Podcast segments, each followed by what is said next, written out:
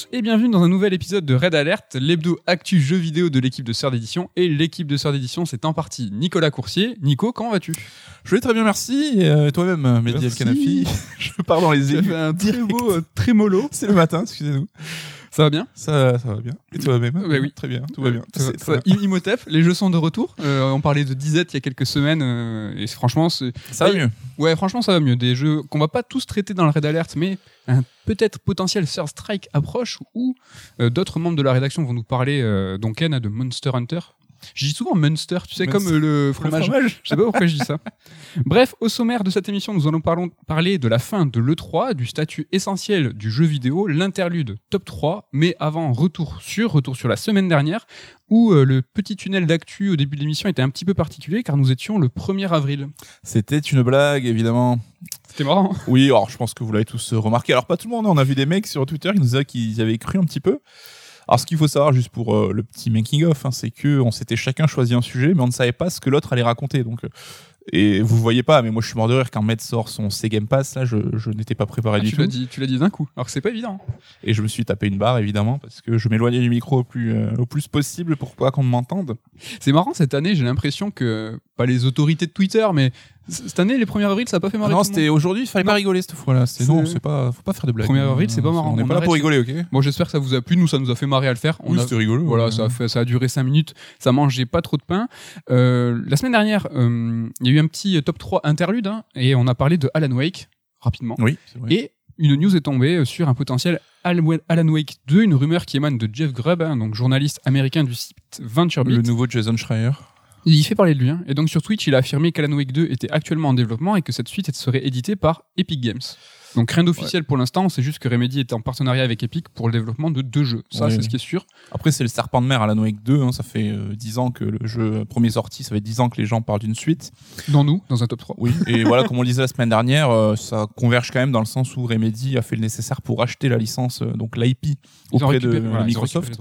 Ce qui ouvre la porte évidemment à un Alan Wake 2 et ça serait pas étonnant que ça fasse partie des deux projets d'Epic. euh. Ouais, et c'est tout chaud, c'est frais, c'est tombé cette nuit, euh, le jour où on enregistre. Jeff Grubb a aussi fa- fait parler de lui. euh, coucou sur Kojima, un jeu d'horreur, Microsoft, qu'est-ce qui se passe? Ouais, alors là c'est une rumeur et euh, on verra ce que, de quoi il en est, euh, mais euh, apparemment Kojima serait en discussion avec Microsoft pour signer son prochain jeu. Donc un peu étonnant parce qu'on sait qu'il a toujours été très proche de Sony. Donc est-ce que Sony a refusé de signer? Parce que peut-être Death Stranding les résultats n'ont pas été à la hauteur des attentes. Et Jeff Grubb, il dit que c'est pas le cas, justement. De Qu'il est pas en bisbille avec Microsoft. C'est pas ça Ah, Si, si, si, c'est que, y a, en fait, il y a un jeu qui s'appelle Abandoned, donc un survival horror vue subjective qui a été annoncé. Il y a plein de gens qui ont dit, putain, ça doit être un jeu Kojima caché, qui ont cru que c'était, il nous refaisait le coup de pitié. Donc, a été annoncé par Sony. Ouais, et Grubb dit, non, non, non, ce jeu-là n'a rien à voir avec Kojima. Par contre, je sais que Kojima sera en discussion avec Microsoft pour son prochain jeu. Donc, avoir que de rumeurs pour ce Jeff Grubb. Que de rumeurs. Donc, c'est pas mal, hein, un nouveau euh, insider. En tout cas, c'est pas, il est, il est pas sorti d'hier, mais bon, en, en tout cas, il fait parler de lui euh, en ce moment. Ouais, mais imaginez un nouveau Kojima dispo Game Pass Day One. Pourquoi pas? Ça fait envie. Ça fait envie, ça fait envie.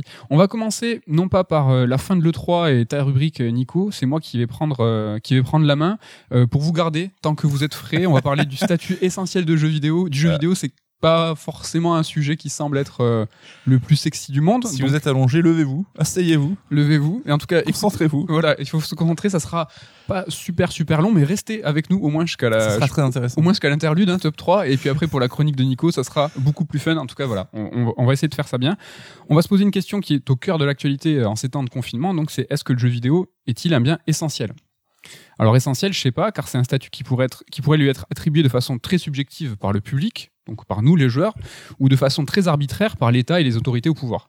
Donc du coup, nous, ce qu'on pourrait se demander, c'est si le jeu vidéo est un bien culturel. Et comme les biens culturels sont considérés comme essentiels, on pourra ainsi, par extension, répondre à notre question. Donc on va faire un petit instant euh, définition hein, euh, sur ce qu'est un bien culturel. Un bien culturel, c'est un bien qu'un pays considère comme ayant une grande valeur artistique, historique ou archéologique et qui appartient à son patrimoine culturel.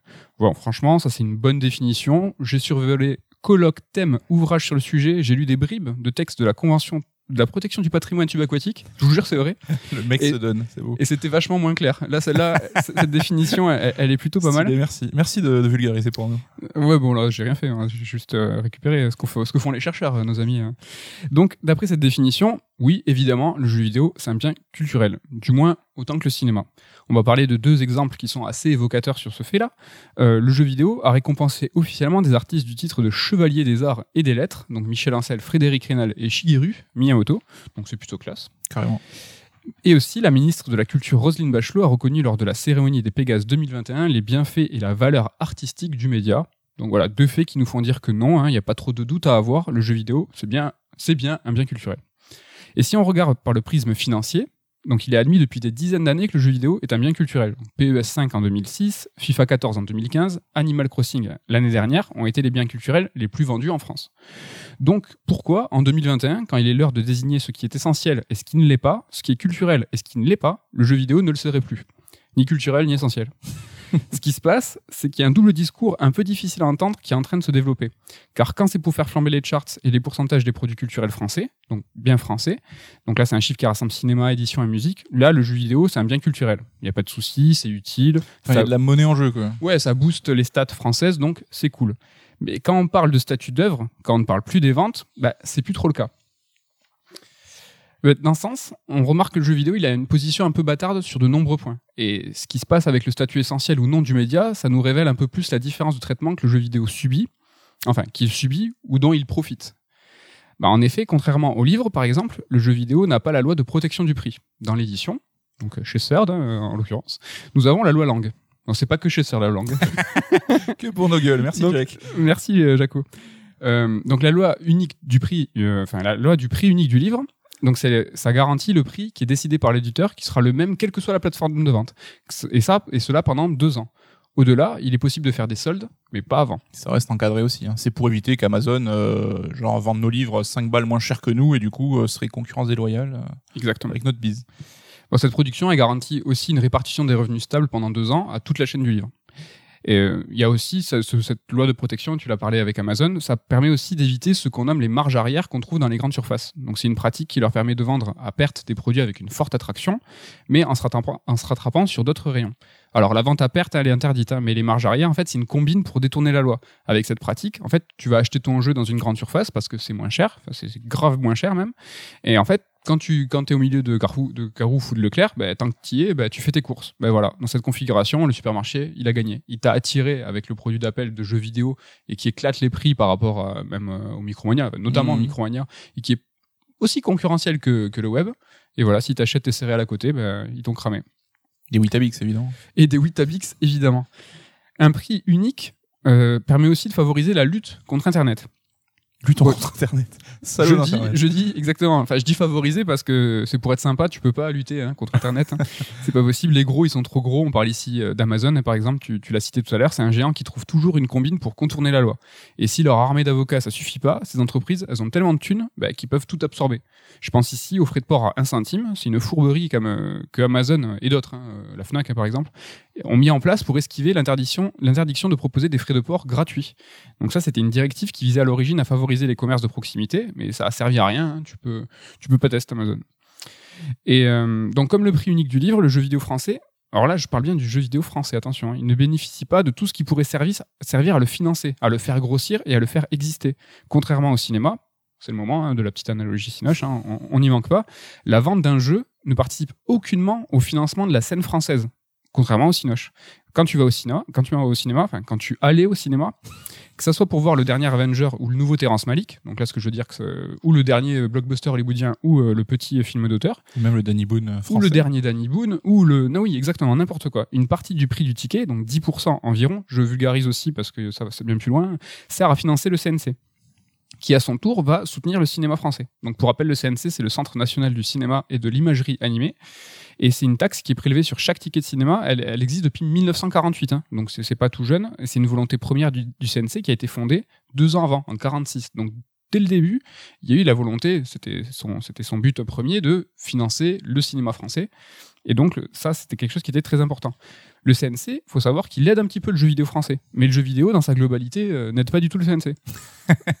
juste pour info, le CNC a financé en 2017 moins de 40 projets pour un montant de 3 millions. C'est insignifiant. C'est ridicule. C'est rien du tout. Juste pour exemple, le plan de relance du CNC post-Covid, donc pour aider euh, à sortir de la crise, euh, sur le cinéma français, c'est plus de 165 millions. Normal, c'est quand même le CNC. hein. Mais bon, le jeu vidéo fait partie intégrante euh, de la, de la structure. Ils ont un fond aussi pour les youtubeurs maintenant, enfin, qui relient un peu au cinéma et genre les, les youtubeurs qui estiment qu'ils apportent quelque chose justement de par leur, leur contenu. Ouais, ouais, c'est vrai. culturel, machin, ils permettent de financer aussi. hein. Je crois Fin du Game a été financé, Olbius il a été financé, euh, Game Spectrum a été financé, plus aujourd'hui je crois, mais en fait oui comme tu dis ils ont- ça a contribué. Cyprien aussi, je crois que même c'est lui qui avait euh, récolté la majorité des, de la thune. C'est Cyprien, ouais, je crois. Ouais, ok. Donc ce système de cotisation présent dans le cinéma, il existe tout simplement pas dans le jeu vidéo. Un fait qui pourrait éloigner le média du jeu vidéo du statut de bien culturel pour les hautes autorités de la culture. On sait qu'ils sont très à cheval sur ce point-là. Il y a eu une tentative, toute petite, hein, fin 2013, hein, ça date. Donc c'est un rapport du Sénat qui préconisait de mettre en place une taxe de quelques centimes hein, sur les jeux vidéo vendus en France. Donc quelques centimes. C'était volontaire que ce soit quelques Mhm. centimes, pas 10% comme un ticket de cinéma. Ceci pour ali- alimenter un fonds d'aide euh, du jeu vidéo qui, sera, qui serait, qui aurait été géré par le CNC. Cette taxe, elle était prévue uniquement sur les jeux en boîte, parce qu'ils savaient d'avance qu'il fallait se mettre en, enfin, s'il fallait se mettre en cheville avec toutes les plateformes, euh, Sony, Microsoft et tout, c'était mort d'avance. Ouais, Steam qui les aura envoyés chier gentiment. Mais bon, ça n'a jamais vu le jour. hein. Il fallait mener des négociations auprès de la Commission européenne, et le projet a pris sans surprise un gros stop. Donc voilà, ça c'est quand même Dommage. Un autre facteur qui pourrait peser dans le fait que le jeu vidéo est un bien culturel, c'est le dépôt légal. Donc un nom qui fait peur et qui sonne tout de suite comme quelque chose de extrêmement relou. C'est pour ça que j'ai fait ma chronique euh, tout de suite. hein. J'espère que vous êtes encore là. Mais en fait, c'est pas grand chose. Hein, restez. Le dépôt légal, en fait, c'est l'obligation pour les producteurs, donc maisons d'édition, maisons de disques, producteurs de films, de déposer un ou plusieurs exemplaires de ce qu'ils produisent. Ceci pour la préservation et pour créer une immense banque de savoir pour la recherche. En France, ce dépôt, il est à faire dans la Bibliothèque nationale François Mitterrand à Paris. Et le jeu vidéo, il est concerné. Les éditeurs, ils doivent envoyer leur production à la Bibliothèque nationale. Alors que ça soit physique ou dématérialisé. Euh, il faut savoir que la BNF absorbe même le web. hein. donc euh, là, euh, si vous êtes créateur d'un site internet, vous avez rien à faire. Hein, c'est pas une démarche active. Le, la BNF s'en occupe. En revanche, voilà, pour les pour les jeux vidéo, les livres, c'est une démarche que l'éditeur, le, producteur doit faire, doit envoyer. Comme nous. Comme nous. Voilà. Il y a les ça. livres sœurs dans la BNF. Exactement. La BNF, elle a pour mission de collecter et conserver le patrimoine documentaire national. C'est bien une preuve que le jeu vidéo contribue à enrichir la culture du pays. Donc voilà encore un petit argument pour dire que le jeu vidéo est un bien culturel. Du coup, on peut se poser la question maintenant. Est-ce que le jeu vidéo est un bien culturel? Bah Oui, évidemment. Il faut quand même retenir qu'il y a encore de la marge pour qu'il profite au maximum de ce statut. Et surtout, il y a de la marge pour que le jeu vidéo français en profite. Et est-ce que le jeu vidéo est un bien essentiel? Bah, Si on considère que le jeu vidéo, que, le- que les biens culturels le sont, par extension, bah, le jeu vidéo aussi. Cependant, parce ce serait trop facile, si on se penche un peu sur les événements qui se sont déroulés durant l'année passée avec les différents con- confinements, on remarque quelques incohérences. En quelques, je suis gentil aussi. Des incohérences qui ne facilitent pas la classification du jeu vidéo en bien essentiel. En effet, dans une certaine mesure, alors je mets des pincettes, hein, le jeu vidéo, il pourrait être considéré, considéré comme un sport. Donc je- là, c'est l'e-sport. Donc à, à haut niveau, c'est une pratique qui pourrait être sans aucun souci être comparée à n'importe quel autre sport professionnel. Je dis ça vite, c'est- un autre débat et je suis même pas forcément d'accord avec ce que je raconte. Oui, puis il y a toujours le débat, les échecs, c'est un sport. Donc, euh, Voilà. Donc, ce que je veux dire, c'est que le jeu vidéo, il peut être considéré comme un sport. Sauf que le sport et les magasins, les magasins attenants à la pratique du sport ne sont pas considérés comme essentiels. Sauf que lors du premier confinement, euh, le confinement qui était le plus dur, hein, où tout était fermé, où nos déplacements étaient les plus contenus, ben, à ce moment, l'un des rares motifs impérieux pour nous permettant de sortir, ben, c'était de faire du sport. Du coup, le jeu vidéo, il faut se poser un petit peu 30 secondes. hein. Le jeu vidéo est essentiel parce qu'il est culturel. Mais tous les espaces culturels ne sont pas ouverts. Mais le jeu vidéo, qui peut être un sport, n'est pas un motif impérieux. Mais contrairement aux magasins de sport, les boutiques spécialisées de jeux vidéo sont ouvertes. Voilà, J'ai vous tout l'aurez- compris. Vous l'aurez compris. voilà, c'est c'est bah, c'est trop pas clair. hein. C'est c'est le bordel. C'est c'est tout ça pour dire que on a essayé de démêler le- un petit peu de savoir si c'était culturel, essentiel ou pas. C'est le moment de la remarque de petit provincial. On, on y- tout ça pour dire que enfin, le débat euh, sur le jeu vidéo est essentiel ou pas, il est réellement devenu brûlant euh, quand l'Île-de-France est passée en troisième confinement. C'est marrant parce que les quand les départements des Hauts-de-France et les Alpes-Maritimes ont été confinés avant tout le monde, ça n'a pas fait grand remous. En sachant qu'avec Paris, c'était un total de 16 départements qui étaient en confinement quand le débat a éclaté, 16 sur 96. Donc des magasins de jeux vidéo ouverts, bah, il y en avait encore beaucoup, sur les trois quarts de la France. Mais comme d'hab, Paris étant la capitale, elle est le métronome de tout le pays. Ce qui peut se comprendre, hein, l'Île-de-France est une des premières régions économiques d'Europe et elle génère 30% du PIB français. D'accord, on comprend. Non, moi, je comprends. non mais voilà, c'est vrai que nous de Toulouse, voilà, quand Paris euh, est devenu enfin, sur nos TL Twitter, quand Paris était en passe du troisième confinement, on avait l'impression que c'était un lockdown national, alors que pas du tout. hein. Il y avait sur 96, donc c'était que 16. Voilà, on comprend avec les chiffres, hein, région euh, à fort euh, potentiel économique, hein, on est au courant. Voilà. Bilan des courses concernant les boutiques de jeux vidéo. Le vendredi soir, donc à deux jours du troisième confinement parisien, donc il a été annoncé que les magasins de jeux vidéo devaient rester fermés, alors que les disquaires et les libraires pouvaient être ouverts. Tout le week-end, ça a gueulé. Donc le CEL, hein, le syndicat des éditeurs de logiciels de loisirs, s'est grave fait entendre. Sauf que le décret gouvernemental paru le, sam- le samedi après-midi, donc le lendemain du vendredi où ça a gueulé, en fait, c'était une mise à jour du décret précédent qui listait tous les commerces essentiels. Et en fait, ça précisait une petite chose. En fait, au milieu des chocolatiers, des coiffeurs, des fleuristes qui pouvaient encore rester ouverts, il y avait une petite précision, entre guillemets, écoutez-moi bien, il y avait les commerces de détail d'ordinateurs, d'unités périphériques et de logiciels en magasins spécialisés qui pouvaient rester ouverts. En fait, cette dénomination, elle correspond au code NAF des shops de jeux vidéo. Je rentre absolument pas dans les détails, hein, c'est pas fun et c'est relou. Donc, ce qu'il faut retenir, c'est que les magasins de jeux vidéo qui possèdent ce code NAF pourront rester ouverts, mais c'est pas le cas de tous. hein. Ceux des centres commerciaux, ils sont grillés. Code 9, c'est pour déterminer ton type de business, en fait, Voilà. quand tu crées une société. C'est ta caractérisation, ce que tu vends. En gros, c'est pas du tout une reconnaissance du jeu vidéo au niveau étatique de ces boutiques. C'est une faille qui a été trouvée pour que les magasins soient ouverts. Voilà, voilà sur le bilan, le bilan des courses. Parce que le délire des PC et tout, c'est justement pour euh, le télétravail, aider au télétravail, que ton PC tombe en rade, tu puisses aller à la Fnac acheter un nouveau PC euh, pendant que le confinement. Quoi. C'est ça, exactement. Euh, donc voilà, bilan des courses, il n'y a pas tellement de reconnaissance. C'est marrant parce que tout le monde s'est réjoui en disant Ah, le jeu vidéo a gagné, ça y est, finalement il pourra rester ouvert et tout, comme si c'était une reconnaissance réelle. ouais, En fait, c'est juste qu'ils avaient trouvé une faille dans le système qui n'était pas prévue pour. quoi. c'est ça. Et bon, toi, qu'est-ce que tu en penses de ce, de ce débat essentiel, culturel, pas culturel, pas essentiel Est-ce que c'est quelque chose qui est important? Après, euh, culturel, je pense que, enfin, vu notre métier, on se pose pas trop la question. hein. Pour nous, ça a toujours fait partie de la culture, le jeu vidéo, il y a aucun problème là-dessus. Essentiel, euh, bah, ça dépend aussi là, dans quoi, quel terme tu parles. Selon ta définition, hein, je pense qu'il n'y a pas de problème. Après, est-ce que le jeu vidéo est essentiel à la survie d'un être humain? Non, comme euh, toute la culture. Après, euh, il y a aussi la question du bien-être et du cerveau. Quoi. C'est pas juste, on n'est pas juste des machines de biologique. Quoi. C'est pour ça qu'on a décidé de se poser la question aujourd'hui en temps de confinement, parce Mhm. qu'il y a un débat qui, euh, bah, qui se fait entendre sur. euh, bah, Il y a des biens qui sont essentiels en temps de confinement euh, sévère, d'autres non, d'autres oui. Et en fait, il y a ce double, ce double, double débat. Mhm. C'est pour ça qu'on a essayé un petit peu de mettre euh, une définition claire. Je sais pas si ça a été le cas, mais en tout cas, n'hésitez pas, vous, à nous dire euh, si vous considérez que, ça vaut le coup de se poser la question. C'est vrai qu'il y a toujours. C'est pas comme le jeu vidéo est-il un art, mais. euh, comme s'il y avait besoin d'une reconnaissance euh, étatique, nationale, euh, unanime de le jeu vidéo fait partie intégrante de la culture, euh, il doit être reconnu comme tel. Oui, après, c'est parce qu'on est tous un peu des traumatisés. On a tous vécu euh, notre jeunesse où euh, on entendait le jeu vidéo, ça rend fou, l'épilepsie, ça rend accro. Je pense qu'on a un peu PTSD en nous et que, évidemment, dès que le jeu vidéo est un peu chahuté ou pas reconnu, on a un peu ce réflexe pavlovien de vouloir monter au créneau pour le défendre. Mais faut quand même se dire que, enfin, je dis ça sert presque plus à rien de gueuler parce que le jeu vidéo a déjà gagné en quelque sorte. On l'a vu pendant le confinement. Euh, même si évidemment l'industrie du jeu vidéo a payé euh, son, le prix euh, du confinement aussi, mais on a vu que le jeu vidéo c'était euh, ça avait pris de l'ampleur les gens jouaient beaucoup euh, c'était euh, l'économie restait solide les gens avaient envie de jouer avaient besoin de jouer. Donc euh, enfin voilà quoi c'est là faut juste attendre un petit peu que les derniers réfractaires qui sont au poste de pouvoir bah, partent à la retraite et puis Ce qui ressort aussi, c'est que quand on parle de biens culturels, euh, comme je disais, hein, c'est que quand ça contribue euh, à augmenter les stats euh, de la culture française, il n'y a aucun souci. Quand on parle du statut d'œuvre, tout de suite, c'est un petit peu plus contesté au moins. Il y a, Oui, il y a tout de oui, suite une petite, euh, une petite re- après le cinéma pour tu vois rester sur la comparaison a pour lui une antériorité importante et avec le temps a su créer des, des institutions qui maintenant ont pignon sur rue, qui avec l'argent que ça génère peut aussi avoir une influence, tu vois, une sorte de lobby, on va pas se mentir. hein. Et c'est pour ça que bah, les Césars et tout, ça a aussi des importances.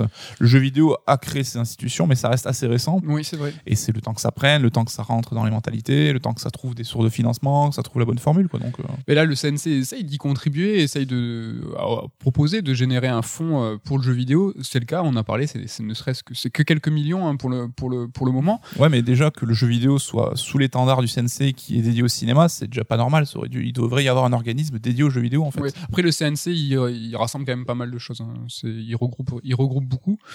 Ouais, non, c'est vraiment euh, c'est vraiment pas évident comme débat. euh. Bon, Eh, on va passer sur quelque chose de plus fun. On est à deux doigts de se tirer une balle. on va passer eh, tout de suite au top 3. Ah là là, meilleur moment de l'émission. Euh, c'est- tu tu t'en souviens de ce que c'est? Parce qu'on en a même pas parlé tout à l'heure. Tu l'as? J'espère que c'est bien celui que je crois. C'est, on va parler du top 3 des copies. Oui, c'est bon. C'est bien ça? Donc, euh, on va pas faire les top 3 des copies nulles, hein, euh, celui qu'on apprécie, ceux qu'on apprécie pas trop. Par exemple, euh, PlayStation All Star euh, qui copie euh, Smash Bros, euh, Saints Row, euh, GTA 3, Fortnite, PUBG. On dit pas que c'est des jeux nuls, c'est des jeux qu'on apprécie moins. Nous, ce qu'on va faire ici, c'est le top 3 des copies qu'on aime, celles qu'on trouve euh, convaincantes. Est-ce que Les veux- bonnes copies. des bonnes copies Est-ce que tu veux commencer avec ton top 3 Euh, oui. euh, Avec le troisième, donc Banjo Kazooie. Donc, euh, Ouh. tu as l'air euh, surpris. Ouais, non, non, c'est et donc il copie quoi celui-là? Bah, Mario 64. Donc, Ouais. on va pas se mentir. Enfin, Rare, on sait que Rare et Nintendo ont tenu à bout de bras la ludothèque de la Nintendo 64 et que Rare, évidemment, euh, suivent un peu les traces de Nintendo hein, et même en qualité. hein. donc, ça fait partie des rares développeurs qui pouvaient faire des jeux, on va dire, rivalisant avec la qualité de, de- des jeux Nintendo. Donc, Banjo Kazooie. Un clone de Mario 64, mais qui apportait quand même des choses. Donc, c'est pour ça que c'est un bon clone et que je le mets dans, cette, euh, dans ce top. Bon, tu préfères quand même euh, l'original. Ah oui, oui, carrément. Faut pas, faut pas déconner. enfin, on, tu vois, on en a discuté, mais des, des copies qui sont meilleures que l'original, il n'y en a pas des masses. Hmm, c'est chaud. Est-ce que Moi, je n'en ai pas dans mon top, en tout cas. Ah si, j'en ai une moi. Non, arrête. Si, je sais ce que tu vas dire, ça m'énerve. Mon top, alors, déjà. mon top 3, c'est Star Fox Adventure. Euh, donc euh, Zelda Ocarina of Time, like, sorti sur GameCube, que j'ai adoré. Donc je préfère quand même euh, l'original, évidemment. Mais euh, on sait que c'est un transfuge euh, d'un jeu qui s'appelait Dinosaur Planet et ils ont, ils ont mis par-dessus le skin Star Fox. Euh, comme d'hab avec Nintendo, euh, c'est d'abord la structure, le gameplay. On voit derrière si on peut y apposer euh, une IP maison en second temps. Néanmoins, je trouve qu'il a une ambiance euh, vraiment cool avec un système de combat à bâton qui ressemblait aussi, alors je sais pas si c'est une copie là, mais qui ressemblait vachement à BGE, à Beyond Good and Evil, le système de combat. Et euh, ouais, je trouve qu'il a son petit charme et euh, je l'aime beaucoup. Et Rare, encore une fois. Développé par Rare. Est-ce qu'on va dire que c'est des gros pompeurs? Peut-être. Quel est ton top 2 Mon second, c'est Abzu. Donc, euh, Oh, le jeu, euh, donc, vrai. euh, jeu indé, alors développé par Matt Nava. Donc, ça serait, ça, on l'a dit entre nous, pour, à moitié pour rigoler, c'est un sort de skin de Journey, mais version sous-marine. Et c'est pas loin d'être vrai. Mais il y a quand même une circonstance atténuante, c'est que Matt Nava faisait partie de Z Game Company et c'était le directeur artistique sur Journey notamment. Donc euh, voilà, on- il est pour beaucoup dans la qualité de Journey, donc on peut pas lui reprocher de faire un jeu qui ressemble un petit peu. Je sais même pas s'il y a pas plusieurs euh, membres de, de, Game Company qui étaient dans, dans cette team là. C'est possible, j'ai pas creusé à ce point-là, mais Abzu, ça reste quand même un jeu qui est très sympa, qui vaut évidemment pas Journey à mes yeux. hein. Journey qui est un chef-d'œuvre, Abzu qui est juste un bon jeu. Ah, je serais à pas de doigt de blasphème. mais- Ah là, vas-y, va au bout. Non, non, mais je le, bla- je le ferai pas. Mais euh, moi, j'aime beaucoup, euh, j'aime beaucoup Abzu. Je, ouais. Tirez-en les conclusions Non, que non, vous non. imaginez. Il- euh, Journey a un génie. euh, T'aimes pas avec- Journey, t'aimes pas Journey. Non, mais- dis-le. Dis-le que c'est de la merde. avec- non, mais avec ce, ce, ce, ce jeu, euh, ce multiplayer, euh, sans dire son nom, euh, où tu communiquais qu'avec des signes et tout. Enfin, c'était vraiment du génie, quoi. Mm. Que n'a absolument pas Abzu, mais Abzu n'a pas essayé de le faire. Et Abzu d'ailleurs, il est dans l'offre des jeux gratos sur Ouais. PlayStation, donc euh, chopez-le si vous n'avez pas eu l'occasion, ça se fait en 3 heures et c'est très sympa. Mon top 2, c'est Soleil. Donc, Soleil. Zelda 3 euh, like, hein, euh, sorti sur Mega Drive, euh, époque où euh, nous regardions tous avec amour, euh, enfin non, avec amour et haine hein, et envie surtout la Super Nintendo et tous ces jeux incroyables. Et donc voilà, sur Mega Drive, on a eu Soleil. Je crois que j'en parle pas mal dans un Third Strike de l'été, il y a deux Oui. ans, je crois. Et je crois que je, je- je vous fais tout un topo là-dessus. Je sais pas pourquoi. C'était, je un crois, de tes jeux cultes, mais c'était entre l'été dernier, entre les deux confinements. Ah on oui, a c'est fait ça. un podcast détente. euh, avec nos souvenirs de l'été. Ouais. Et, ouais. Et c'était un, je m'étais fait punir moi. Et donc c'était un au-delà, ouais, par mon daron. Et donc Ah oui. euh, et au-delà du fait que le jeu je l'ai adoré, ça m'a marqué par, par rapport à ça. Incroyable le soleil. Donc voilà, euh, n'hésitez pas. Il est, il est, il est rarement, voire jamais dans les compiles Sega Ages. Donc Non, euh, mais, euh, tristesse. Je veux pas dire que t'es le seul à en parler, mais euh, ouais, tu fais partie de ceux qui le maintiennent sa mémoire en vie. Carrément. Allez, ton top 1. J'ai changé de top 1 parce que je savais qu'on allait avoir le même et que je voulais trouver un autre truc. C'est Dante's Inferno. Dante's Inferno, clone euh, assumé presque, j'ai envie de dire, de God of War évidemment, donc God of War l'ancienne formule.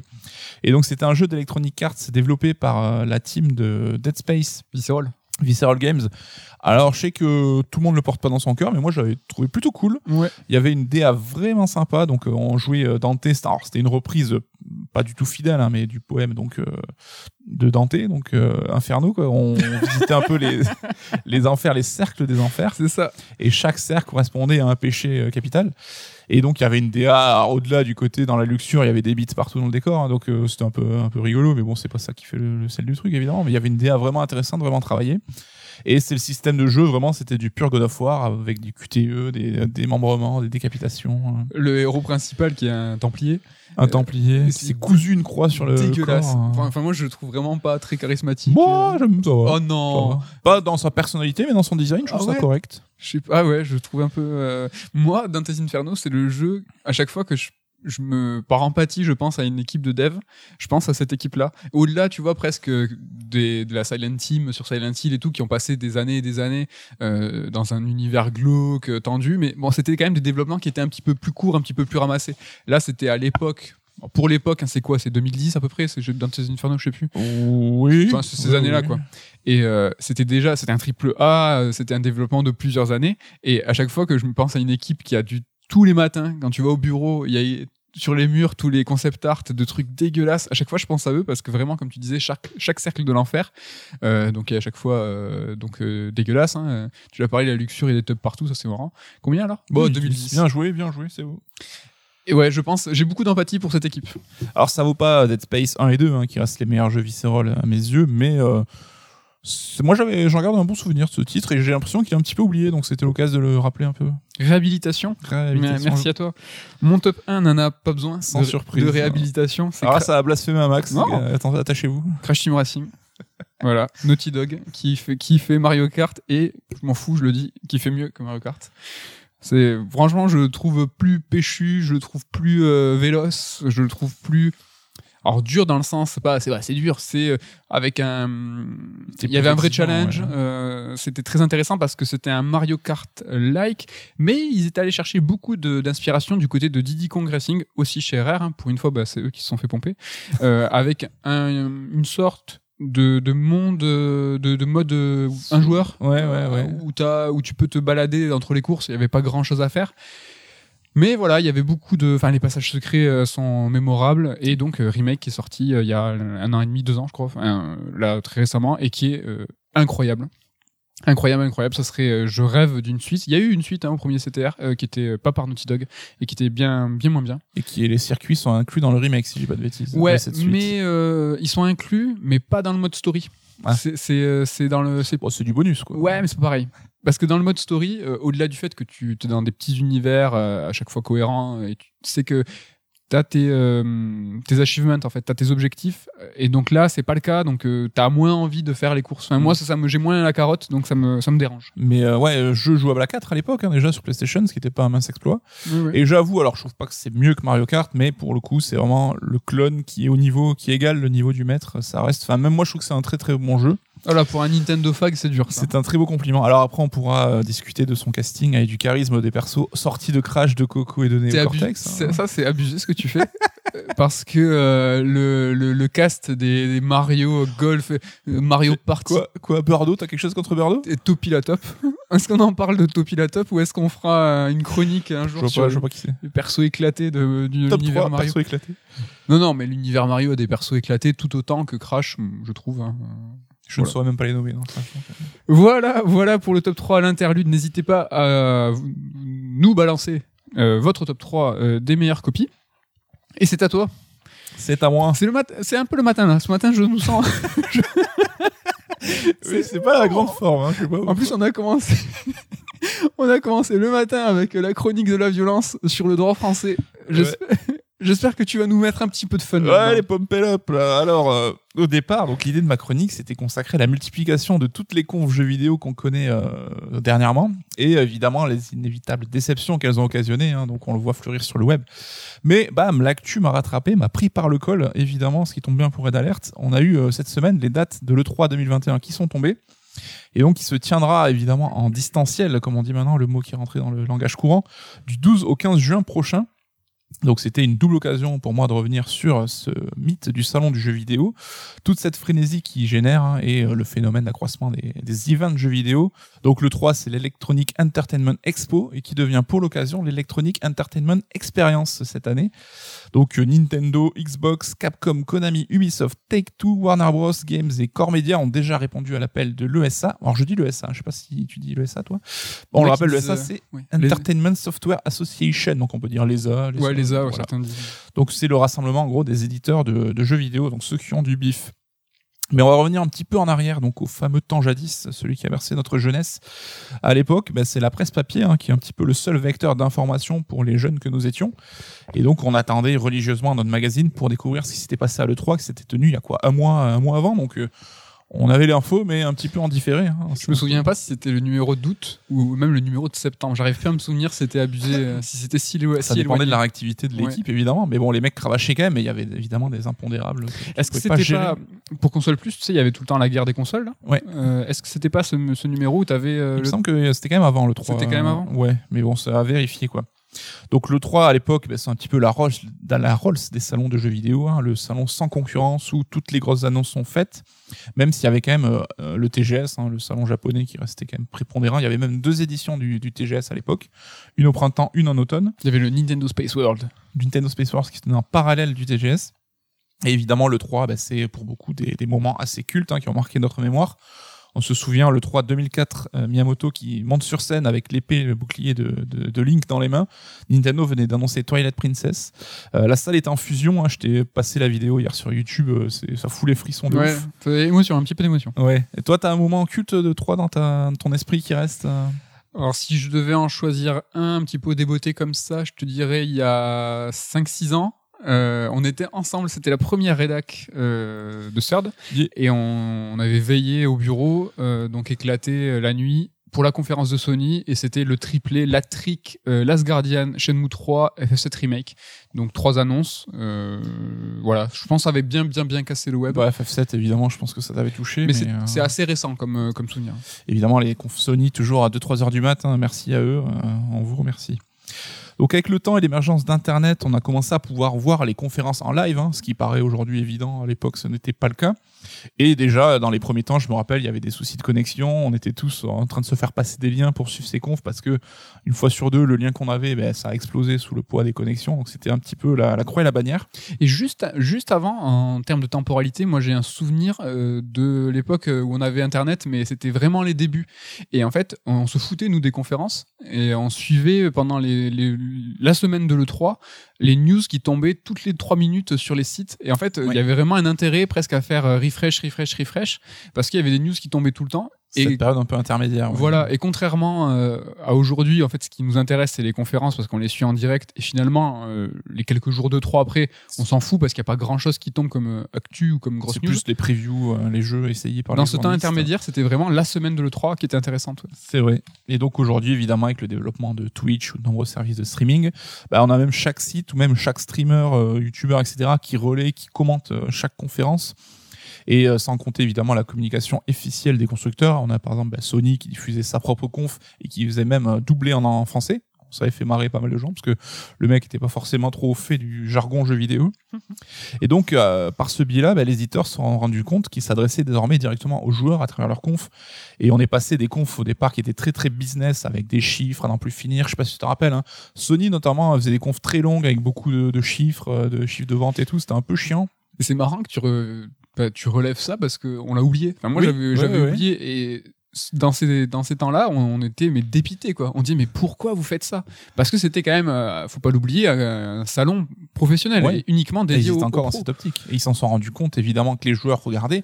Et donc on arrivait à la formule d'aujourd'hui, c'est trailer, trailer, trailer, du rythme, du rythme et euh, pas de blabla. Quoi. On n'est plus là pour raconter notre life. Quoi. Ça n'existe plus, ouais, les trucs relous. Enfin, Et- il y en a encore, mais. Et évidemment, avec ce souhait constant, euh, le 3, la conf de 3, il faut provoquer la surprise pour les joueurs et avoir ce petit mot à chaque fois qui est placé pour la concurrence pour essayer un peu, alors je mets des guillemets, pour gagner le 3, comme on dit, pour être celui qui tire un peu son épingle du jeu. Donc il va y avoir un petit changement euh, alors qui vient de- du côté du Japon, de chez Nintendo. Donc première brèche dans ce monde un peu merveilleux.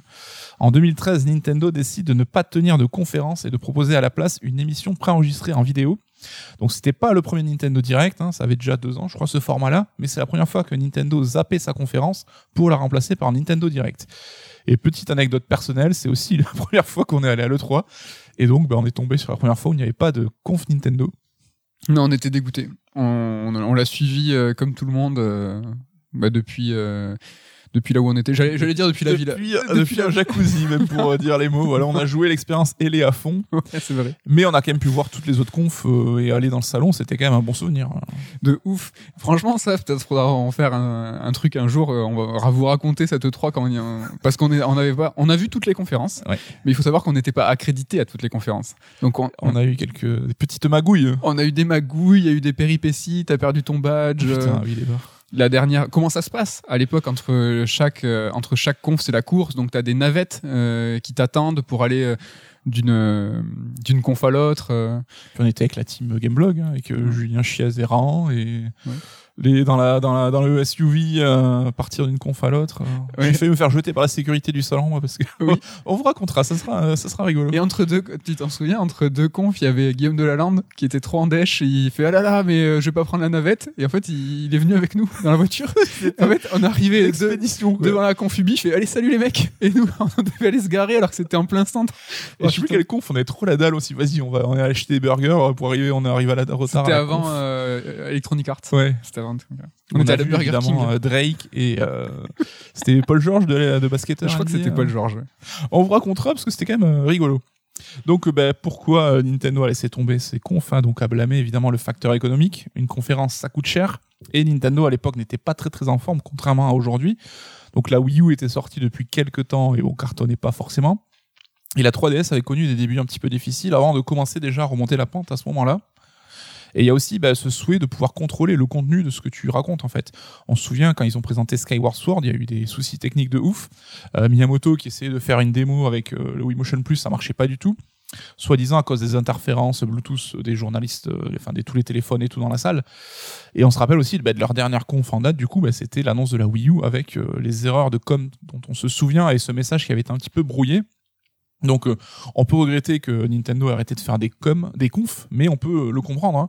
Pourquoi risquer euh, l'incident du direct hein? Pourquoi risquer l'invité qui dérape, qui va te balancer une saucisse et niquer ta conf et ta communication sur des années? Là, au moins, c'est enregistré. hein. Si la prise est pas bonne, bam, tu la refais et puis comme ça, au moins, tu peux raconter ce que tu veux. On voit que Nintendo a su un petit peu rebondir avec au moment de l'annonce de la Switch, où là, ils ont utilisé une formule un petit peu hybride. On a d'abord eu une, annonce, une pastille vidéo de 3 minutes pour euh, présenter le concept de la, machine.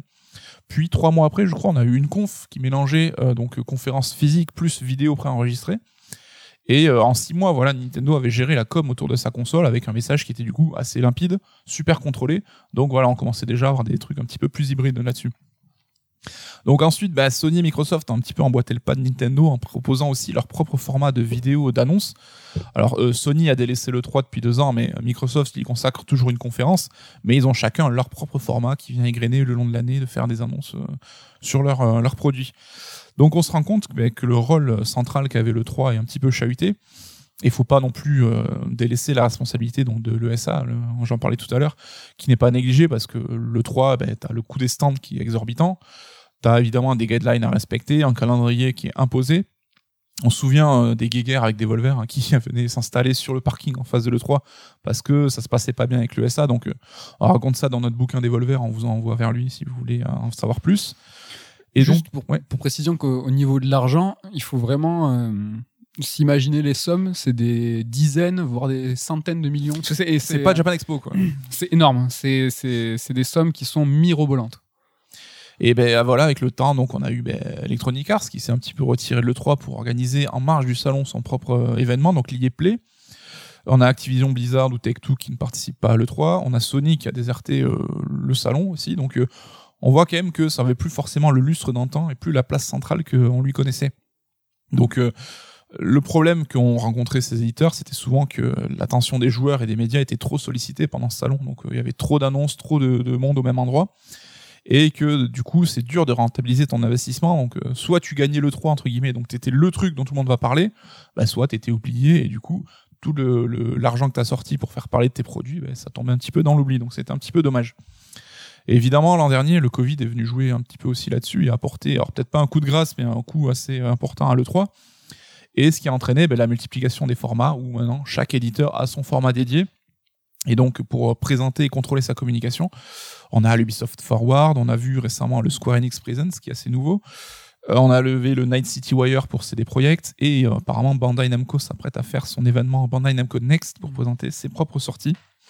Et sans compter euh, l'inénarrable Jeff Keighley, donc qui est sorti du bois aussi avec ses événements. Donc on, le connaissait pour la cérémonie des Game Awards en fin d'année, qui a vraiment acquis une légitimité importante.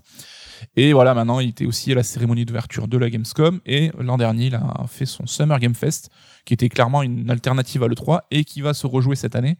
Donc on aura un petit peu cette année l'opposition entre les deux événements. D'un côté l'E3, de l'autre le Summer Game Fest, qui auront lieu tous les deux en juin. Donc d'une manière assez concentrée cette fois. Donc ça sera intéressant de voir comment ça va se passer. Ça va être un duel égalitaire dans le sens où le 3 ne sera pas un événement physique. On pourrait imaginer que dans les années à venir, le 3 a pour ambition de, refaire venir euh, les constructeurs et tout le monde au Convention Center à Los Angeles et en parallèle peut-être euh, Geoff Keighley va, va choisir euh, de, de, rester sur le format numérique. Mm. Et là, pour la première fois, en tout cas, on va avoir deux, enfin une confrontation sur un pied d'égalité. Donc, euh, et là, ça sera la prod, justement, euh, les moyens et la façon dont tu prépares ton événement qui fera loi. Et peut-être que je sais pas, j'ai un peu envie de croire en, en Geoff Keighley dans le sens où il a plus d'expérience là-dedans. Le, enfin, l'ESA ou le, le, SA, ils ont l'expérience du salon. Du, ils ont organisé depuis des dizaines d'années maintenant des salons physiques, mais là, ils se, se retourner si vite, est-ce qu'ils vont pouvoir, euh, est-ce qu'ils vont avoir l'appui de, des constructeurs? On sait que Jeff Kelly, lui, euh, il est en cheville avec presque tous ceux qui ne viennent pas. Il a ses contacts, euh, il connaît, il est là dans le milieu depuis un moment, donc il saura faire venir des gens, hein, et pourquoi pas l'annonce du nouveau Kojima au Summer Game Fest, on ne sait pas. Oui. Donc on se rend bien compte, ben, ces salons, tous ces événements en jeux vidéo, ils ont un lustre très fort parce que les éditeurs l'ont bien compris.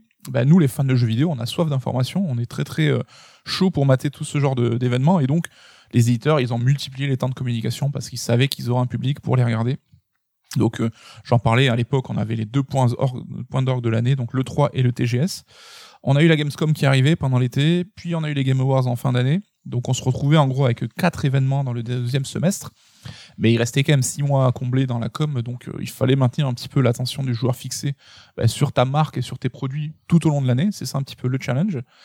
Et donc le but, c'est de ne plus te cantonner à un seul événement où tu pouvais prendre le risque de te faire éclipser par un tel ou un tel, mais de le diluer dans le temps.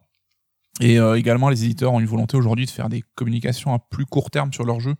Donc ne plus forcément annoncer des jeux 3-4 ans avant, même si on voit qu'il y a des contre-exemples évidemment, hein, mais on se rappelle de l'E3 dont tu parlais avec euh, FF7 Remake, Last Guardian et Shenmue 3, bah, il y a ces jeux-là qui sont sortis 2, 3, 4 ans après, je crois. Donc, euh, voilà, donc c'est, tu commences un peu à ressasser aussi dans ta conf.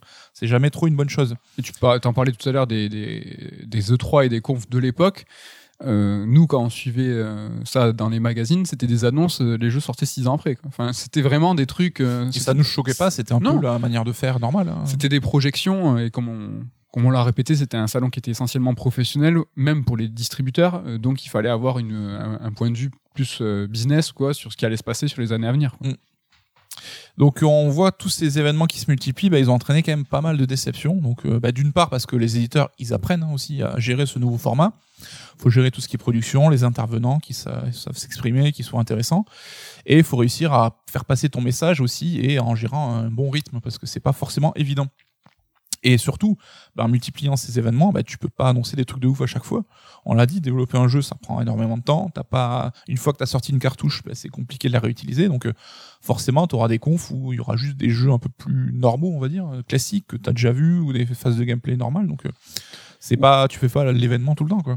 Ils vont, et ils se répètent aussi, c'est-à-dire que les, euh, les, éditeurs et les constructeurs euh, sur leur line-up, ils ont besoin de matraquer. Mm. Et euh, là où tu disais tout à l'heure que en fait certains salons étaient un coup de projecteur très fort et très appuyé, là c'est pas étonnant de voir que maintenant ils matraquent le, le, le, le, sujet. Un exemple, par exemple Capcom, qui multiplie les, les sorties sur Village, Resident Evil Village, mm. et petit à petit il, va, il répète, il répète, et ça s'accélère de plus en plus jusqu'à la sortie. Bah, format de communication et de marketing assez classique, qui était moins visible en fait avant. C'est que juste il multiplie. Avant, il y avait de la, de la pub partout, dans je sais pas les 4 par 3 dans la rue, dans les magazines et tout. Là, il y a une, une, espèce de restructuration de la communication qui est en, qui est corrobore avec ce que tu dis, le format, le tout numérique. Donc c'est pas étonnant qu'ils se répètent. Enfin tu vois, ils ont pas beaucoup de jeux, enfin ils ont beaucoup de jeux, mais ils ont euh, besoin de toujours répéter les choses pour que le, le, le public en fait assimile. On n'est pas tous, nous on est méga fans, tu vois, donc on est tout, on est devant toutes les petites conférences, on est devant tous les événements, mais c'est pas le cas de tout le monde. Donc ils ont besoin de, de, de multiplier les, les, sorties sur les mêmes jeux. Quoi. Ouais, mais du coup j'avance un peu parce que c'est intéressant d'en parler maintenant. Mais est-ce que tu penses pas que bah, les gens à force de voir ces confs euh, moins bonnes, bah, vont commencer à arrêter de les regarder, tu vois? Moi je sais que la conf euh, qu'a tenue Microsoft sur Twitch, les jeux indés, qui était intéressante mais qui était très mal rythmée, j'ai arrêté avant la fin. Elle a duré 4 heures, je crois.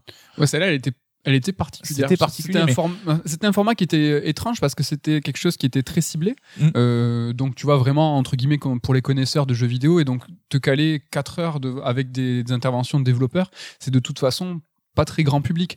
Moi, ce que je disais euh, précédemment, c'est que si, euh, par exemple, euh, toi, super fan de jeux vidéo ou super fan de Capcom, si tu commences à arrêter euh, de regarder euh, les événements Capcom, ils s'en foutent parce que derrière, ils vont, des, des- ils vont gagner un nouveau public à chaque conférence. ben, c'est exponentiel. Donc, ils perdent les méga hardcore. C'est pas très très grave parce que de toute façon, ils t'ont acquis. Ouais. Leur but, eux, c'est de te faire acheter Resident Evil Village. Oui, tu vas l'acheter. Donc, Peut-être qu'avec le temps, justement, en désacralisant ces événements qui qu'on regardait tous parce qu'on s'attendait à, la grosse annonce, maintenant on voit que c'est plus forcément le cas. Bah, est-ce qu'ils vont pas perdre en audience au fur et à mesure, tu vois? Je sais pas. Je sais pas. Je me demande moi s'ils sont pas destinés au même public en fait. C'est que avant c'était, euh, on a dit le 3, c'était quelque chose qui était professionnel et les gens qui s'y intéressaient fortement, euh, les fans de jeux vidéo euh, portaient un œil intéressé dessus. Et petit à petit, c'est devenu grand public. Même le 3 à un moment a fait rentrer du public, a fait venir 5000 personnes en présentiel. Et donc petit à petit, ça s'est ouvert, ça s'est ouvert, ça s'est ouvert. Donc là, si- s'ils vont, s'ils vont perdre la- le corps des, des fans, Tu penses que des mecs qui sont pas hardcore comme nous on peut l'être, Mm. ils regardent ce genre de conf, le grand public jeux vidéo? Je sais pas, il y a notre pote hein, Caillou. Hein. Je, si le jour où il nous dit euh, vous avez vu l'événement euh, sur Resident Evil et tout, c'est qu'ils auront gagné. Oui, mais pour l'instant, je pense pas qu'ils le regardent, tu vois.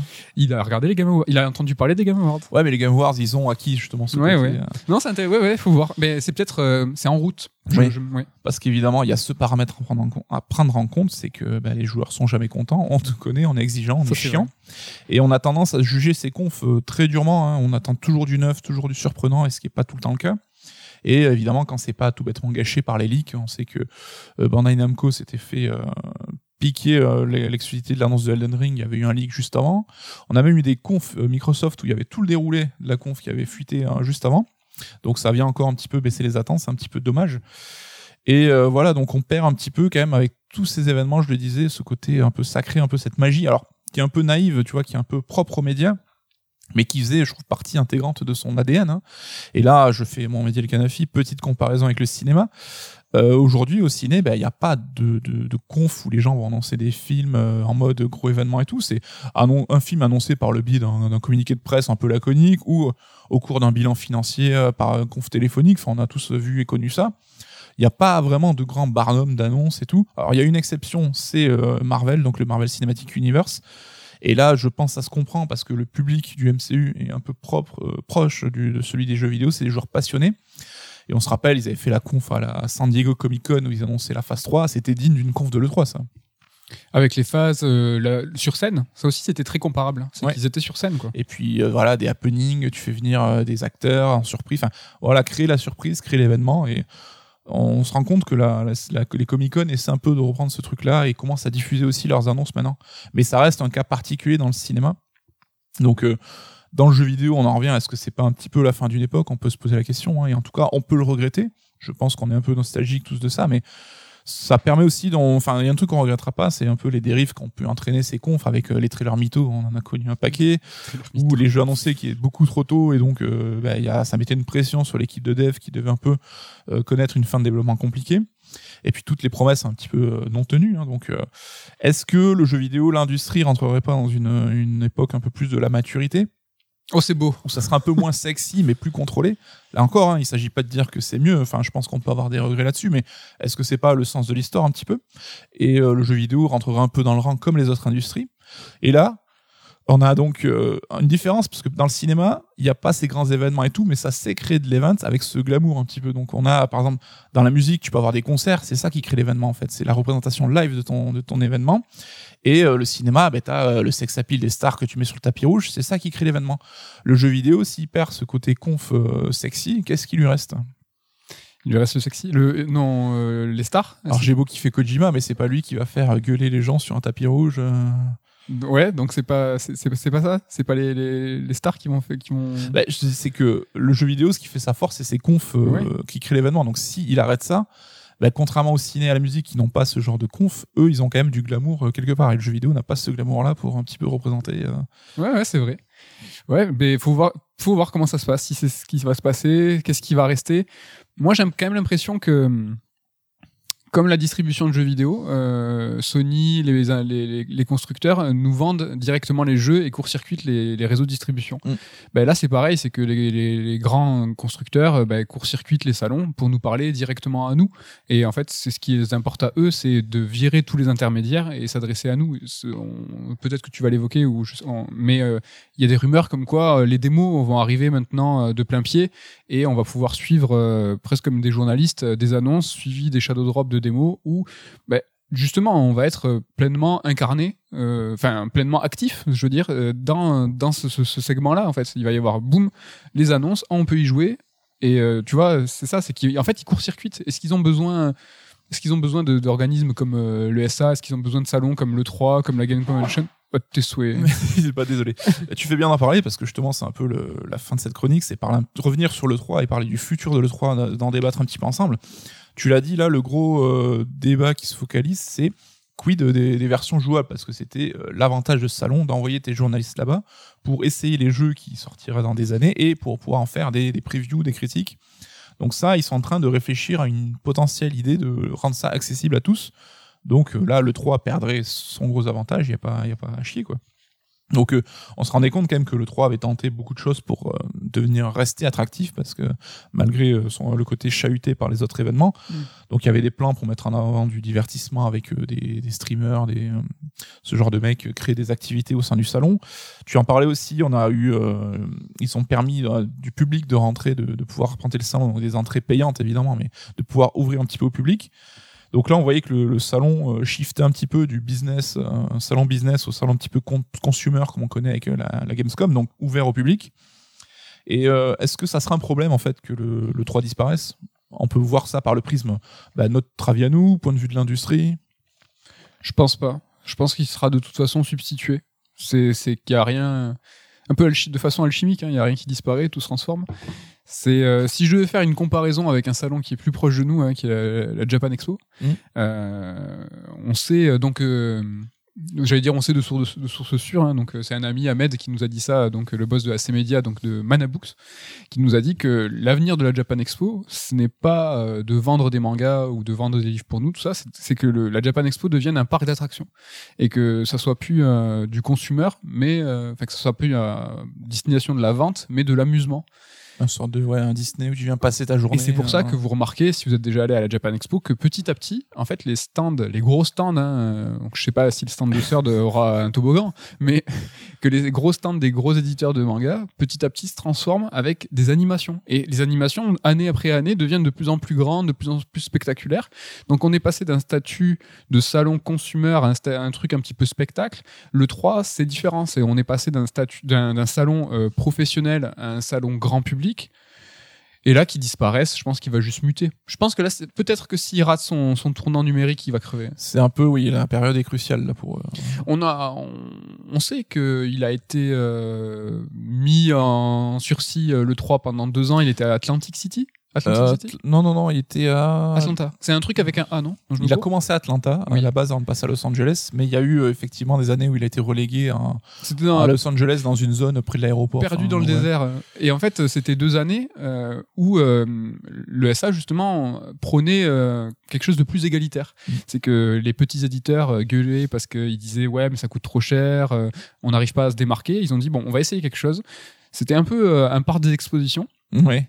Avec euh, une des, des zones attitrées à chaque éditeur et constructeur, donc plus ou moins gros en fonction de l'importance, mais la mise en avant, c'est-à-dire que la mise en avant était euh, égale. En fait. T'avais plus les stands démesurés, les enceintes géantes. Voilà, euh, il y a pas de, il y avait pas de musique, il y avait évidemment euh, pas de Babe, il y avait les babes, j'ai l'impression que c'est un les babes, ouais. ça, ça n'existe plus. c'est ouais. un, ouais bon c'est cool au moins c'est fini ça.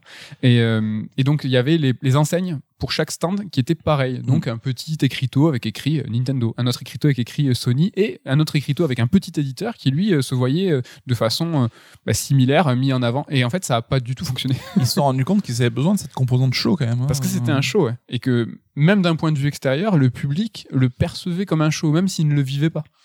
Donc euh, ouais. Et toi, perso, t'aurais des regrets si demain je te dis il y aura plus jamais de 3 Bah, c- le Covid dure, hein, donc j'ai quand même l'impression qu'on parle d'une époque qui, est- qui est révolue. Donc euh, si on reste sur un statut euh, comme aujourd'hui, je pense que ça me ferait rien. Eu tous ces events dont on parlait qui est venu un peu compenser malgré tout. quoi. C'est que là, on a une conf presque, alors j'ai une par semaine, si presque. Ouais, c'est un petit peu peut-être ce qui est dommageable. Euh, il faut, ce qu'on- a dit, c'est qu'il faut que les éditeurs et constructeurs apprennent à euh, conjuguer avec leurs euh, nouvelles armes en fait. Et là, c'est un petit peu comme si on leur avait mis un porte-voix entre les mains et qu'ils découvrent ce porte-voix et ils font putain c'est trop bien quand je parle dedans ça gueule super fort. Et là, ils s'amusent avec le porte-voix, ils gueulent une fois par mois dedans. Et donc, si chacun se met à gueuler dans un porte-voix, on, on a comme une sorte de brouhaha. Mais ce brouhaha, en fait, il devient un bruit sourd à force. Et Oui, donc, finalement, plus, tu- on commence à plus rien entendre. Et c'est un peu ce qui se passe là, c'est que chacun y va de sa petite intervention, chacun y va de sa petite, euh, de sa petite conf euh, numérique, et on, y- on ne retient rien. On retient pas grand chose. Donc euh, le 3, c'est vrai que c'était euh, le porte-voix, il gueulait fort. C'était une bien. fois.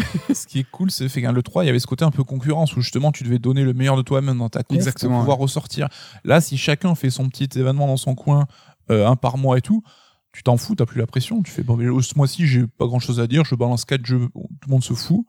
Mais ouais, à regarder, ça sera nul et chiant, quoi. Et que les éditeurs disent que pendant un E3 classique, hein, ils étaient perdus et noyés dans la masse, c'est vrai. Mais il y a quand même un double discours. hein, c'est qu'il y avait, il y a d'autres euh, éditeurs petits aussi qui disaient que certes c'était plus dur d'émerger, mais néanmoins tu avais un coup de projecteur qui était sur le jeu vidéo et que coup de bol ou euh, génie marketing, si tu arrivais à tirer ton épingle du jeu, tu avais l'ensemble de la planète jeu vidéo qui te remarquait. C'était la semaine où on était tous focus là-dessus, quoi. Ouais. Qui étaient les moindres news, euh, moindres infos. Donc, euh, tu vois, c'est vrai que tu peux être un, un grand perdant. Néanmoins, euh, si tu es un petit éditeur et qui, a, qui, qui, qui présente un jeu à l'E3, qui est présent à l'E3, il y a quand même une chance que tu fasses partie des fils d'actu, que tu fasses, que tu aies une, une news qui t'est attribuée. Mm. Si tu as un petit éditeur qui sort un petit jeu au courant de l'année, euh, c'est la semaine dernière, hein, je crois que je balançais le nombre de jeux qui sortaient sur Steam.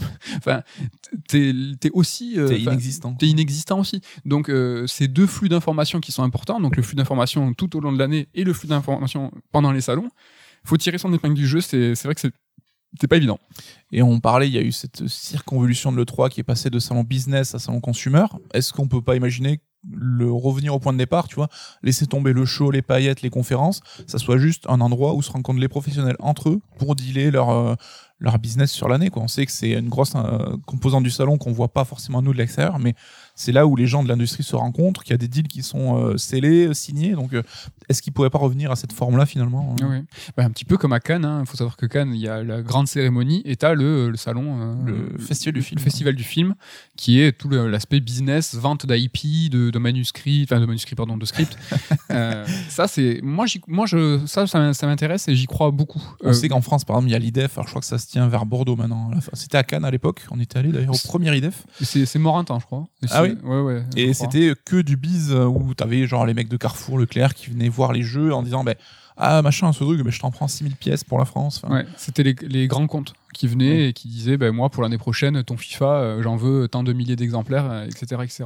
Mais par exemple ça c'est un bon parallèle c'est que hum, le CES le CES Ouais. le, ouais, le CES est en train de malgré lui est en train de muter c'est-à-dire que on est tellement euh, tu vois euh, demandeur de cette d'information c'est que les conférences CES qui cette année étaient publiques elles le sont tout le temps mais quand Sony a pris la parole Là, vraiment, on était tous pendus euh, à, CES c'est plus euh, technologie, enfin c'est pour, les- télé. c'est pour les devs, ouais. normalement.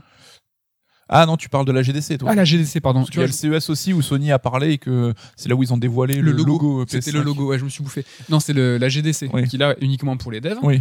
Et tant quand, quand il y a eu la conf avec Marc, Cerny, pardon, on était tous là à savoir c'est bon, ils vont parler de la. la- Mais non, non, non, non, la GDC, ils vont parler des spécificités euh, du corps de la. Euh, Et ouais, d'ailleurs, on n'a rien compris à ce qu'il raconte. Et on n'a rien bité.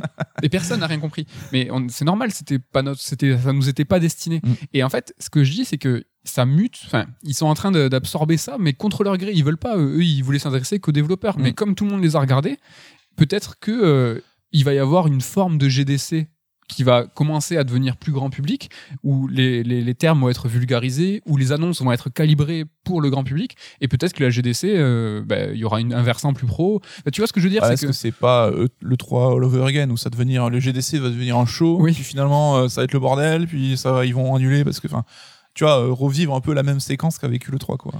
Il faudrait peut-être que chaque événement soit euh, plus affirmé euh, dans, dans, dans son message et surtout dans sa destination. quoi. C'est que ça, c'est des, des salons pro, ça, c'est des salons publics, ça, Mm. c'est des conférences euh, pro, ça, c'est des conférences publiques.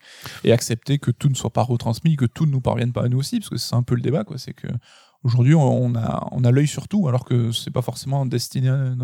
On a entendu aussi dire que le 3 manquait pour le réseautage. Mm. Que c'est vrai que, le, que ce soit pour les développeurs, les journalistes euh, ou les éditeurs et constructeurs, être tous ensemble euh, dans un même lieu en même temps, c'est euh, pouvoir, euh, ben, je sais pas, euh, euh, choper une opportunité, échanger une carte, discuter, euh, avoir les coulisses, euh, etc. Mm. Ça, euh, ben, c'est pas, c'est pas possible. Quoi. Donc oui, moi j'y crois ce que tu dis là, que quelque chose que va se transformer pour quelque chose de beaucoup plus pro. Ouais, ça c'est quelque chose qui me, Bah, juste pour finir, moi, une note un peu personnelle, j'avoue que si le 3 venait à disparaître, j'aurais quand même un petit pincement au cœur parce que euh, ça a plus de 20 ans aujourd'hui, ça fait 20 ans qu'on suit l'actu jeu vidéo et que le 3, c'est, ça reste l'événement majeur. Et il y a toujours ce petit, euh, petite excitation quand t'arrives en avril-mai, tu dis putain, plus qu'un mois, plus que deux mois avant le 3. Et si on perdait ça, j'avoue que ce serait un petit peu dommage. plus de, plus de grands événements de, l'été. euh. Ouais, c'est vrai, c'est un petit peu triste. Un petit peu triste, j'espère, comme pas comme l'émission d'aujourd'hui où on est un petit peu fatigué, mais non. euh, en fait, c'était sérieux aujourd'hui parce qu'il n'y avait pas de jeu. En fait, on a parlé de deux sujets un petit peu transversaux euh, C'est vrai, c'est vrai. euh, sur, le, sur le jeu vidéo, mais pas Où de sont jeu. les jeux? Où sont les jeux? Peut-être la semaine prochaine. Peut-être. Est-ce que tu as quelque chose évidemment que j'ai un sujet, monsieur. Je suis un professionnel. je sais même de quoi je vous parler sur les deux prochaines semaines. C'est vrai. Alors ça vas- sera en fonction euh, de mon temps de jeu. Donc euh, ça, il y aura du Disco Elysium. Donc euh, à voir en fonction de si j'ai le temps, ce sera la semaine prochaine ou dans deux semaines. Et euh, donc l'émission d'après ou d'avant, ça sera sur Oddworld, les jeux Oddworld. Donc il y a Abe euh, euh, qui est sorti. Donc euh, l'Abe, merde, comment il s'appelle le jeu Je ne sais plus. L'Odyssée de Dave. Ouais, mais le remake, il a un nom différent euh, qui vient de sortir. euh, Soulstorm. Ouais. Sûrement, je sais pas, j'avoue, moi je, je te le dis. Justement, voilà, ça sera une bonne occasion de revenir sur la série parce qu'on voit que c'est pas clair. Et euh, en tout cas, c'est, enfin, moi c'est pas trop ma cam et j'ai hâte euh, de, de C'est pas t'écouter trop ma cam non plus, mais justement. Je vais essayer d'y mettre un petit peu les mains dessus, euh, comme en plus il est. Prépare des, des calmants. Ah ouais? Bah, c'est un peu old school, donc euh, ça a ce côté d'Alien Retry de ouf. euh. Ah ouais? Ouais, ben moi comme toi, euh, Disco Elysium, euh, finalement je m'y suis bien mis dedans et je pense que je vais t'accompagner là-dessus et on fera un gros segment, segment, euh, un gros segment, segment, un gros segment de Disco Elysium comme on a pu faire sur The Medium. Et il y a une filiation hein, entre les deux. The Voilà, Medium, les, les fils rouges. Non, mais ça a été deux jeux euh, qu'on a balancés euh, incessamment à la fin de chaque émission. Donc on y arrive enfin, et donc on va le traiter. euh, on va le traiter. De, je sais pas de quoi on va le traiter, mais, mais ça sera bien. Et euh, j'ai rien d'autre à balancer. Moi, j'avais un truc euh, un peu plus léger aussi après ces rubriques un petit peu sérieuses où je voulais vous parler de rétro gaming, mais avec des jeux récents. En fait, il m'est arrivé moult péripéties et j'ai pas pu jouer à tout ce que je voulais. Ça, c'est ouf cette histoire. Bah, on peut juste le dire pour prévenir les gens, peut-être. Alors, comment il s'appelle ce jeu? Blade, Blade Fury. Blade Fury, ben. Euh, on a acheté la version PS4, PS5 Ouais, c'est ça. et il y a un bug et on peut pas jouer. En fait, Voilà. on est bloqué à l'écran titre. Le jeu se lance, l'intro se lance sans son, et en fait euh, arrive le temps de L'intro le- en plus compressé à mort, c'est dégueulasse le rendu. Et la solution en fait pour jouer, c'est qu'il faut changer la langue de la console. Donc si tu te mets en anglais, le jeu se lance. What? Oui, monsieur. Oh là là, ça, ça a bossé. là. Donc, euh, donc voilà, voilà, c'était l'idée de, faire un, un truc un petit peu plus léger, mais bon, voilà, je vais, je vais t'accompagner sur Disco Elysium et je parlerai euh, un petit peu de, euh, de Kazé and the Wild Mask. Donc c'est un jeu que j'ai adoré, Ah. mais vraiment de ouf. Euh, et donc euh, si vous aimez bien les, les platformers 2D, euh, ben, on en parlera un petit peu. Voilà pour aujourd'hui, une émission d'une heure, mais assez dense quand même, plein d'informations. Tout à fait. L'occasion de faire, de faire Oh, on dirait que c'est le soir et qu'on est crevé alors que pas du tout. et bourré, alors que pas du tout. L'occasion pour nous de vous remercier, de faire la bise à Ken, à Damien et à Ludo et de vous dire à la semaine prochaine. Salut Bye bye